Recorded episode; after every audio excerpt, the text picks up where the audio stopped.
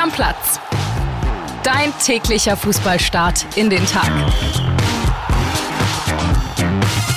Einen wunderschönen guten Morgen, liebe Stammis. Ich hoffe, ihr seid schon gut in diese Woche gestartet, nach diesem ereignisreichen Fußballwochenende, über das es ja jetzt nochmal zu sprechen geht, oder, lieber André Albers? Ja, müssen wir, ne? Also, das war ja wirklich ein interessanter Samstagabend. Über den Sonntag sprechen wir jetzt ja gleich auch. Äh ich würde sagen, wir fangen chronologisch an mit den Sonntagabendspielen, ja. weil das war das, was am kürzesten weg von uns ist. Ja, dann fangen wir an mit Köln gegen Gladbach.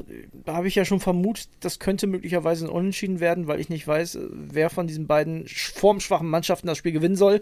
Und ja, so ist es gekommen. Nicht mal ein Tor gefallen. Ne? Ich hatte mich ja festgelegt, dass wir auf jeden Fall einen Sieger sehen werden. ja. äh, brutal daneben gelegen. Äh, zum ersten Mal seit achteinhalb Jahren endet dieses Derby unentschieden.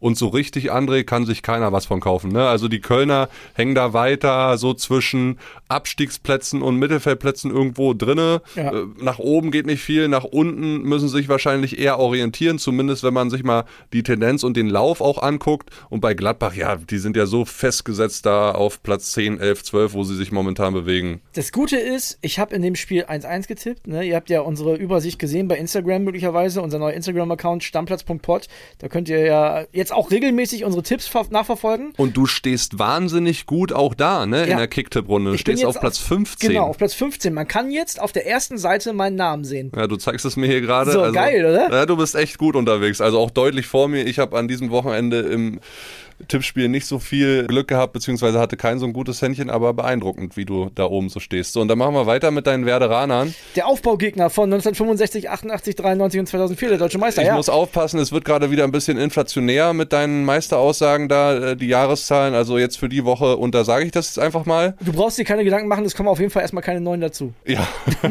also es wird nicht länger. Und in den nächsten zehn Jahren auch keine neuen dazu. Das weiß ich nicht, auf jeden Fall nicht in diesem Jahr. Und man muss das ja schon ehrlicherweise sagen, ne? Werder Bremen ist so typisch Werder Bremen. Die machen ein halbes gutes Spiel, was am Ende natürlich auf gar keinen Fall für einen Sieg reicht gegen eine Mannschaft, die jetzt ja so ein bisschen Blut geleckt hat. Ich habe ja gedacht, Matarazzo wird auch so ein, so ein Labadia-Ding, so ein ganz schnelles Missverständnis. Aber nee, die haben sich gefangen, die haben letzte Woche gewonnen, die haben jetzt gestern in Bremen gewonnen, auch wenn sie natürlich am Ende ein bisschen Glück hatten. Aber Werder Bremen einfach nicht clever genug, um so ein Spiel mal nach Hause zu bringen. Und jetzt auch übrigens vier Spiele in Folge nicht gewonnen.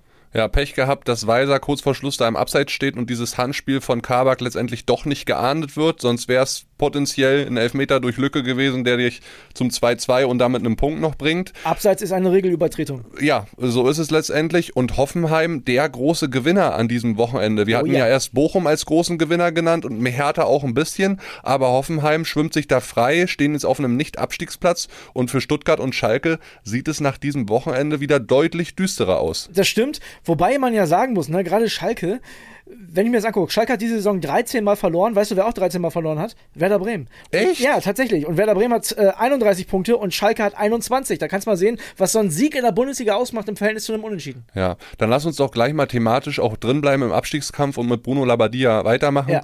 Wir haben in dieser Sonntagsfolge gestern äh, nach Information und Rücksprache mit unseren Kollegen das Aus von Bruno Labbadia quasi schon vermeldet. Ja. Gestern war er noch auf dem Trainingsplatz, hat das Reservistentraining geleitet wir können euch so viel sagen, da war gestern viel in Bewegung beim VfB, die suchen einen Nachfolgekandidaten. Man muss aber auch ganz ehrlich sagen, diese sportliche und finanzielle Situation beim VfB, das schreckt den einen oder anderen Kandidaten ab und deswegen gab es gestern noch keine Vollzugsmeldung. So einfach war das mit Gisdol dann doch nicht, wie erst alle gedacht haben.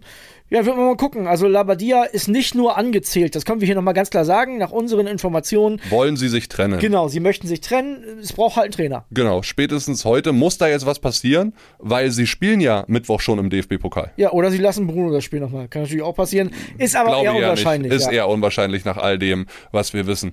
Dann lass uns nochmal weitermachen. Ich meine, klar, bei Bayern und Dortmund ist so viel passiert. Wir gucken jetzt auf beide Mannschaften drauf aber dieser Zoff zwischen Kahn, Brazzo und Außenstehenden wie einem Lothar Matthäus, dann ist gestern im Doppelpass auch noch Hermann Gerland dazugekommen. Ja. Das ist schon brutal, was da momentan passiert, ja? Lass uns mal als erstes die Aussagen von Oliver Kahn. Der war gestern in der Lage der Liga hier bei Bild TV. Lass uns mal hören, was Olli Kahn da gesagt hat. Da gehe ich nochmal Richtung Matthäus. Ja, ich weiß nicht, was Lothar, wie er ja sagt, da sieht, hört oder sogar fühlt. Ich glaube, wir alle wissen, Lothar hat sich ja nach seiner ähm, Karriere über den ein oder anderen Umweg ich sag mal, zum Chefkritiker des deutschen Fußballs aufgeschwungen. Und das macht er ja mittlerweile auch ähm, auf allen Kanälen. Das ist sein Job. Und ähm, dass er dabei keine Samthandschuhe trägt, dass es auch mal kritisch zur Sache geht, dass es auch mal deftig zugeht, das ist okay. Äh, das gehört dazu. Allerdings sollte man gewisse Grenzen nicht überschreiten. Und jetzt hat er ja gesagt, wir hätten das Mir san mir mit Füßen getreten. Ich weiß bis heute noch nicht genau, äh, was er damit meint. Nur wenn man dann den Chefkritiker mal selbst kritisiert, dann habe ich immer so das Gefühl, damit kann er überhaupt nicht umgehen und lässt sich dann eben zu solchen halt und auch stillosen Aussagen hinreißen. Ja, er, der uns vorwirft, stillos und damit auch dem FC Bayern vorwirft, stillos gehandelt zu haben. Aber so ist Lothar und da wird er sich wohl äh, auch nicht mehr ändern. Ja, ich sag mal so, die, die Pfeile werden nochmal zurückgeschossen. Also wir müssen ja jetzt nochmal festhalten, es geht ja einfach am Ende des Tages nur um diese eine Frage, wann Julian Nagelsmann informiert wurde an äh, diesem besagten Donnerstag oder vielleicht schon früher, ob er jetzt raus ist oder eben nicht und wer da zuerst die Initiative ergriffen hat. Das ist der Punkt, um den sich jetzt dieser Zoff zwischen Kahn und Lothar Matthäus dreht. Wobei man ja den Eindruck gewinnen könnte, auch gerade wenn man das beim Kollegen von Sky gesehen hat am Samstagabend, dass da schon mehr im Argen ist zwischen Kahn und Matthäus. Also das wirkte schon ziemlich angefasst. Ich meine, Lothar Matthäus, äh, André, bezichtigt Oliver Kahn der Lüge. Da ist ja. schon viel dabei. Ja, und ich frage mich auch letztendlich, warum denn jetzt so viel auch eingedroschen wird auf Brazzo und vor allen Dingen auch auf Oliver Kahn, weil am Ende des Tages, kann ich es nur so zusammenfassen, sollte der sportliche Erfolg am Ende dieser Saison gegeben sein und die holen, sagen wir mal, zwei, vielleicht sogar drei Titel mit Thomas Tuchel, dann sollte keiner mehr die Fresse aufreißen, ganz ehrlich. Ja, ist halt die Frage, ob das nicht mit Julian Nagelsmann auch möglich gewesen wäre. Werden wir aber nie erfahren. Deswegen ist diese Diskussion an der Stelle jetzt auch sinnlos. Lass uns aber nochmal über Hermann Gerland sprechen. Das fand ich sehr interessant. Dann gestern schön mit Whisky Cola da im Doppelpass gesessen. War entertaining. Absolut, ne? Mit seinem Pulli und so fand ich, fand ich auch ganz cool. Aber auch der hat ja nochmal ganz klar gesagt, und das ist jetzt ja keiner, von dem man das kennt, dass er sich irgendwie polternd in der Öffentlichkeit äußert. Absolut gar ne? nicht. Ne? Und da hat man jetzt äh, gestern erfahren, ich bin weg wegen Brazzo. Ja, so. Zitat, ich lese es euch einmal vor. Es passiert, dass sich zwei Menschen nicht abkönnen. Ich hatte mit Hassan Probleme, ich war am Campus und es war vereinbart, dass ich da mit Jochen Sauer die Entscheidung im sportlichen Bereich treffe. Das hat alles wunderbar geklappt, doch auf einmal habe ich gemerkt, da läuft nichts richtig. Es geht Hermann Gerland konkret um äh, die Trainingsarbeit im Nachwuchs, dass man nicht so viel erzählt und quatscht, so hat das Wort wörtlich formuliert, sondern trainiert. Und er selbst hat dann nochmal gesagt, und diese Mia San Mia Diskussion hatten wir ja schon zwischen Oliver Kahn, der gar nicht versteht, was Lothar da konkret genau. ihm jetzt vorwirft. Die gab es jetzt aber auch nochmal von Hermann Gerland, der sagt, ich würde sagen, das Mia San Mia Gefühl ist anders, als es noch vor Jahren war. Ich habe mich da nicht mehr gesehen bei Bayern. Das sagt jemand, der seit 1990 mit Unterbrechung im Verein war. Ja, also das ist schon ein Hammer, dass Hermann Gerland das sagt, weil das keiner ist, dem man das zutraut, habe ich ja gerade schon gesagt. Aber ist natürlich jetzt auch nicht so schwer, nach gestern Abend die Aussagen zu treffen, muss man auch dazu sagen. Auch wenn Hermann Gerland dafür jetzt nicht bekannt ist. Wird spannend noch in den nächsten Wochen bei den Bayern. Sportlich lief es ja am Samstag richtig gut und wir wollen euch auch mal zu Wort kommen lassen in Stammplatz, was ihr denn zu dem Samstagabendspiel zu sagen habt. Da beziehen wir uns jetzt vor allem wieder auf Fußball und ihr sagt das hier.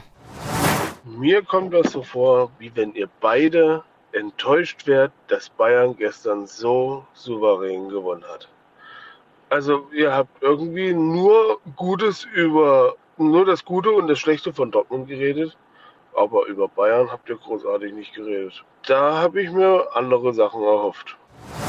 Aus meiner Sicht war es eine absolute Machtdemonstration. Gar nicht mal, weil die Bayern so überragend waren, aber weil dieser mentale, da rede ich nicht von Mentalität, aber der mentale Unterschied einfach unfassbar sichtbar wurde wieder. Ich will nicht sagen beim kleinsten Fehler, das war schon ein größerer Fehler, aber bei einem kleinen Negativmoment in so einem Spiel die Dortmunder Mannschaft einfach zumindest 60 Minuten lang komplett wegbricht.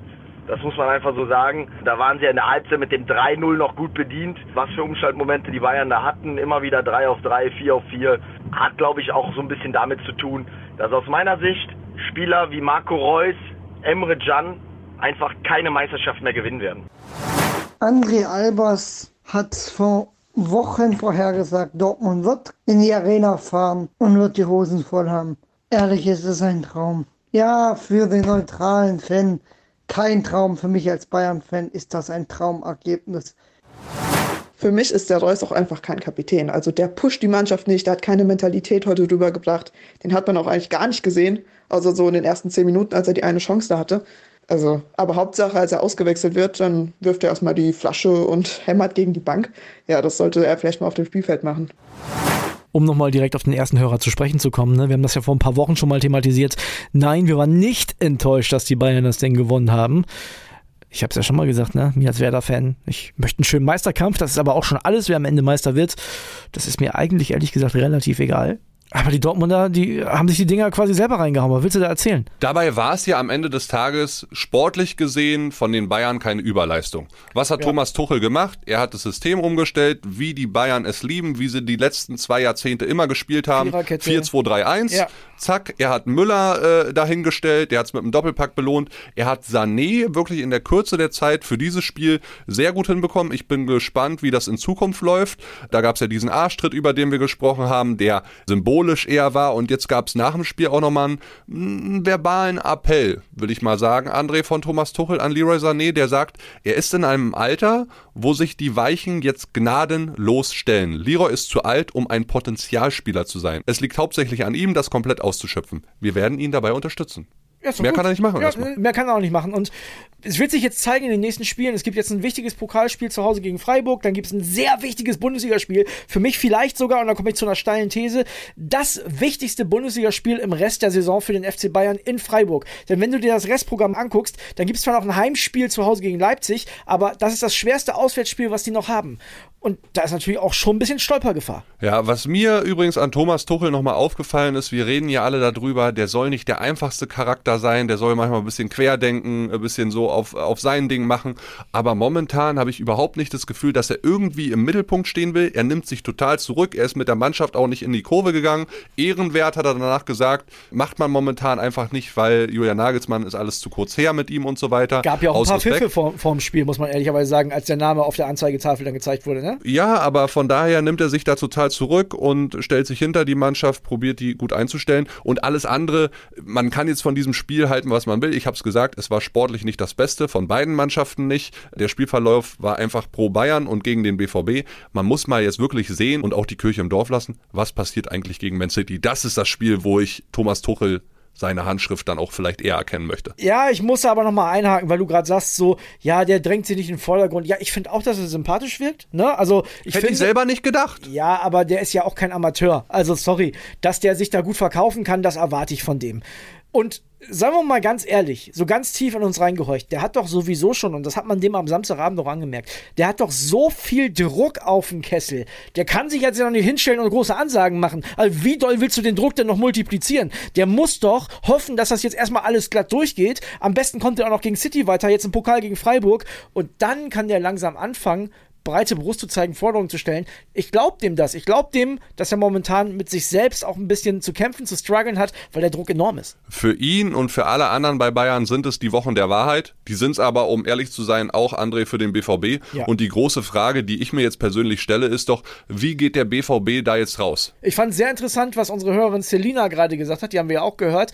Die meinte, ja, Marco Reus, ein Kapitän, habe ich irgendwie überhaupt nicht gesehen. Ja, zu Marco Reus möchte ich am Ende des Tages nur sagen, wir haben ja darüber berichtet, auch hier im Podcast. Wie geht es weiter mit ihm? Am Ende der Saison wird der Vertrag nochmal verlängert, wird er nicht verlängert? Fakt ist, der BVB bietet ihm ein Jahr an für 6 Millionen. Das sind deutlich geringere Bezüge, als er sie bisher hatte. Angeblich 6 Millionen, wir schätzen das, müssen wir dazu sagen. Genau, oder? angeblich. So, und man hört so ein bisschen, Marco Reus hätte eigentlich gerne zwei Jahre. Ich sage jetzt hier, und das ist äh, meine Forderung, auch irgendwo, das ist keine These mehr, BVB Vertrag mit Marco Reus nicht mehr verlängern. Ein Spieler, mit seinem Format, der so viel Weltklasse eigentlich zeigen kann, auch in diesem Alter, aber in wichtigen Spielen immer der U-Boot-Kapitän ist, immer auf Tauchstation geht, ja, was soll das noch, André?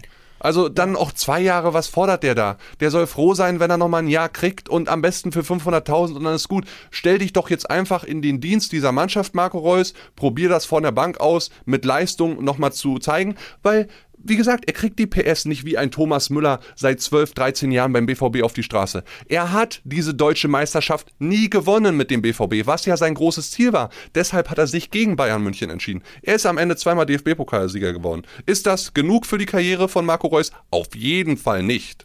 Klar. Und also ich habe nichts persönlich gegen Marco Reus. Ich finde, das ist ein super geiler Spieler. Aber so wenig Führungsmentalität und so wenig Leadership zu zeigen in einem so wichtigen Spiel, gerade nach diesem Gegentor. Der Einzige, der sich irgendwie so ein bisschen gewehrt hat, war Emre Can. Ob Marco Reus der richtige BVB-Kapitän ist, da kann man mit Sicherheit drüber streiten. Da bin ich bei dir, das weiß ich nicht. Ist auch eher ein Kreativer, ob solche Leute immer die Binde haben müssen. Mh hm dass Marco Reus natürlich nicht diese mega Hammer-Karriere hatte, hat natürlich auch noch einen anderen Grund, den wir gar nicht verschweigen dürfen. Und das ist, dass er ständig verletzt war. Also der war ja wirklich fast die Hälfte seiner Karriere gefühlt verletzt. So. Und wer weiß, wie das ausgegangen wäre in der Prime von Marco Reus, in der ja, aber mittlerweile das nicht mehr ist. ist alles wieder dieses hätte, wäre, wenn und aber Gelaber. Ja, klar, aber er hat jetzt auch nicht. Guck mal, Thomas Müller war ja fast frei von Verletzungen in diesen 12, 13 Jahren. Der hat ja viel mehr gespielt als Marco Reus. So, der hat auch bei den Bayern gespielt, mit denen ist auch ein bisschen einfacher, deutscher Meister zu werden als mit Borussia Dortmund. Ich will ihn gar nicht in Schutz nehmen. Du hast recht. Du hast auf jeden Fall in dem Punkt recht, dass du sagst, Marco Reus hat zu wenig aus seinem Talent gemacht und auch zu wenig Trophäen am Ende hochgehalten. Und das, worum es mir hier am Ende geht, was ich auch sagen möchte, ist, mit Liederqualitäten wirst du geboren oder wirst du eben es nicht. Radio Müller immer aktiv, der geht von weg, der stellt sich hin, der sagt auch, wenn es scheiße ist. Das konnte Marco Reus leider nie. Das stimmt. Es geht einfach mir persönlich um Leadership. Aber dann gibt es ja mehrere Leute, die sich hinterfragen müssen. Dann gibt es auch einen Terzic, der sich hinterfragen muss, warum hat der Mann die Binde noch um? Ja. So, weil, sorry, weil man hat sich als nicht Kapitän nie funktioniert. Und genau. eigentlich hat Edin Terzic ja in dieser Saison vieles richtig gemacht. Das spricht auch für die äh, sportliche Entwicklung vom BVB. Stichwort Mentalität. Diese Charakterfrage hat sich bis jetzt keiner mehr bestellt. Und äh, ich sag dir auch ganz ehrlich, dass wir die jetzt hier wieder stellen, äh, finde ich unsinnig. Sebastian Kehl hat das nach dem Spiel auch gesagt. Er wurde ja angesprochen auf diese Mentalitätsfrage. Da hat er gesagt, diese Diskussion fangen wir nicht an. Wir sind Borussen, wir stehen wieder auf. Das Ding ist noch nicht erledigt. Also das war eine gute Aussage von Sebastian Kehl und ich bin jetzt jetzt sehr, sehr, sehr gespannt, André, auf die kommende Woche. Pokal in Leipzig und dann zu Hause gegen Union Berlin. Das sind keine Selbstläufer, aber wenn der BVB in diesen beiden Partien als Sieger vom Platz geht, dann ist alles wieder drin. Meiner Meinung nach. Mich hätte ehrlich gesagt auch gewundert, wenn der Kiel nach dem Spiel gesagt hätte, wir hören jetzt auf mit Fußball. Aber ja, du hast natürlich. Kannst du ja jetzt auch nicht machen, so, mein ja. Gott, wir reden über zwei Punkte. Ja, klar. Lass die Bayern noch einmal stolpern. Möglich. Ich habe ja gerade gesagt, das Spiel in Freiburg wird schon sehr schwer in der Bundesliga. Ja. Äh, sportlich nochmal ganz kurz: Schlotterbeck, 44. Minute ausgewechselt worden. Diagnose steht noch aus. Der ist ja schon mit Muskelschmerzen wiedergekommen äh, vom DFB ja, drücken wir ihm mal die Daumen und Borussia Dortmund auch, dass der schnell wieder fit wird. Klar. Immerhin kleiner Lichtblick äh, fand ich, Yusufa Mokoko, der eingewechselt wurde für Sebastian Aller, der bis dahin sehr, sehr blass war in diesem Spiel bei Bayern, aber eigentlich wie alle Dortmund-Spieler mehr oder weniger. Und wie Aller, ehrlicherweise muss man auch sagen, seitdem er auf dem Platz wieder steht, ne, was worüber wir uns alle freuen, dass er wieder auf dem Platz steht, auch relativ häufig. Also der hat natürlich seine Form dem verzeiht man es auf jeden Fall noch, noch nicht gefunden. Übrigens heute im Laufe des Tages auf unserem Instagram-Kanal stammplatz.pod werden wir unseren Spieler der Woche, also Spieler des Spieltags äh, küren. Wird aus dieser Partie kommen, so viel ist klar. Ihr werdet euch jetzt vielleicht schon denken können, da muss es auch ein Bayern-Spieler sein. Könnt ihr gerne mal auf unserem Instagram-Kanal vorbeischauen, stammplatz.pod. Da machen wir so ein bisschen dann auch Content, der ergänzend ist zu diesem Podcast und nicht nur alles, was wir hier schon jetzt in dieser Aufnahme mit euch besprochen haben. Dürft doch drunter schreiben, was ihr denkt, wer für euch der Spieler des Spieltags war. Genau, sehr, sehr gerne. Also da wollen wir mit euch interagieren. Einmal zweite Liga, ich habe es ja angekündigt, André. Ja. Jetzt hau ich mal meine These raus. Da bin ich gespannt. St. Pauli wird in dieser Saison noch am HSV vorbeiziehen und am Ende vor dem großen Stadtrivalen stehen. Also meinst du mindestens Dritter, ja? Weil, also das sollten sie dann ja schon noch werden, wenn ich mir die Tabelle so angucke. Sechs Punkte momentan dahinter, direkte Duell steht ja demnächst an. Ausgeschlossen ist das nicht. Der FC St. Pauli natürlich ein Megalauf. Da ist dann aber auch die große Frage, was passiert, wenn die mal nicht gewinnen. Ich habe das Spiel gegen Regensburg nicht komplett, aber über weite Strecken gesehen und da dachte ich zwischendurch schon, hätte auch unentschieden ausgehen können. Ich sag dir ehrlich, was mich, sagen wir mal, dazu bewegt, diese These zu treffen. St. Pauli hat 17 Punkte seit Beginn der Rückrunde auf dem HSV aufgeholt. Du hast es angesprochen, jetzt sind es nur noch sechs. Und beim HSV, ich will jetzt gar nicht sagen, dass die mental gesehen irgendwie die Aufstiegsflatter kriegen, André. Ja. Aber das große Problem ist ja momentan die Wackelabwehr beim HSV wenn du dir mal anguckst, seit dieser Dopingsperre für Vuskovic, das ist jetzt zehn Spiele her, hat der HSV 15 Gegentreffer kassiert. Darmstadt hat in der gesamten Saison 21 Gegentreffer kassiert. Du hast eigentlich mit Schonlau, mit dem Kapitän, momentan nur einen, der wirklich aufstiegstauglich in dieser Abwehr unterwegs ist und von den besten vier Mannschaften in der zweiten Liga, und da ist äh, St. Pauli natürlich jetzt auch mit dabei, hat der HSV die momentan anfälligste Abwehrmannschaft. Und ein bisschen Glück gehört jetzt oder kommt jetzt ja mittlerweile auch dazu, denn der HSV hätte ja mittlerweile schon drei Punkte hinter Heidenheim sein können, aber da gab es ja den Betze-Wahnsinn am Samstagabend noch. Kaiserslautern hat noch ausgeglichen, die lagen 2-0 hinten bis zur Nachspielzeit und haben noch das 2-2 geholt. Natürlich ein Riesending für den HSV. Tja, also. Die Tendenz spricht halt gegen den HSV. Ja. Seit vier Spielen sieglos. St. Pauli auf der anderen Seite neun Siege in Folge. Ich glaube, ich weiß jetzt nicht, ob der HSV, ich will mich da jetzt nicht zu weit aus dem Fenster lehnen, nächste Woche einen Dreier einfährt bei der Serie. I don't know. Und in zwei Wochen gibt es ja dann das große, große Stadtderby in Hamburg. Wollen wir nochmal kurz ins Ausland gucken, weil Karim Benzema hat gezündet, ne? Kurz durchgedreht. Ne? Die haben 6-0 gewonnen, Real Madrid in der Liga. Gab da ja zuletzt die Niederlage in Barcelona. Karim Benzema hat in der 29. angefangen und in der 36. aufgehört. Drei Tore gemacht. Ja, wie gesagt, am Ende 6-0 äh, gegen Valladolid. Real wird wohl souveräner Zweiter, weil für Barca wird es nicht mehr reichen. Ja, Barca hat selbst 4-0 gewonnen an diesem Wochenende, aber unter der Woche, jetzt am Mittwoch, gibt es ja dann Copa del Rey, Rückspiel, Classico quasi, die sind ja jetzt so oft aufeinander getroffen. Das Hinspiel hatte Barca in Madrid 1-0 gewonnen. Gibt es übrigens live bei uns bei Bild zu sehen, also mit einem Bild Plus Abo könnt ihr Mittwochabend gerne auf dem Second Screen neben dem DFB-Pokal dieses Spiel gucken. Ja. Und eine Nachricht vom Ex-Tuchel-Club FC Chelsea gibt es auch noch, denn die haben den Trainer rausgeschmissen. Graham Potter ist nicht mehr Coach. Chelsea ja zuletzt sehr, sehr formschwach und da wurde jetzt die Reißleine gezogen. Ja, André, schöne lange Episode war es. Wir wünschen euch einen schönen Montag, weiterhin eine gute Woche. Wir hoffen, wie gesagt, ihr seid gut reingestartet und dann hören wir uns morgen wieder mit dem Ausblick auf den DFB-Pokal. Wird spannend. Bis dann, ciao, ciao. Stammplatz Dein täglicher Fußballstart in den Tag.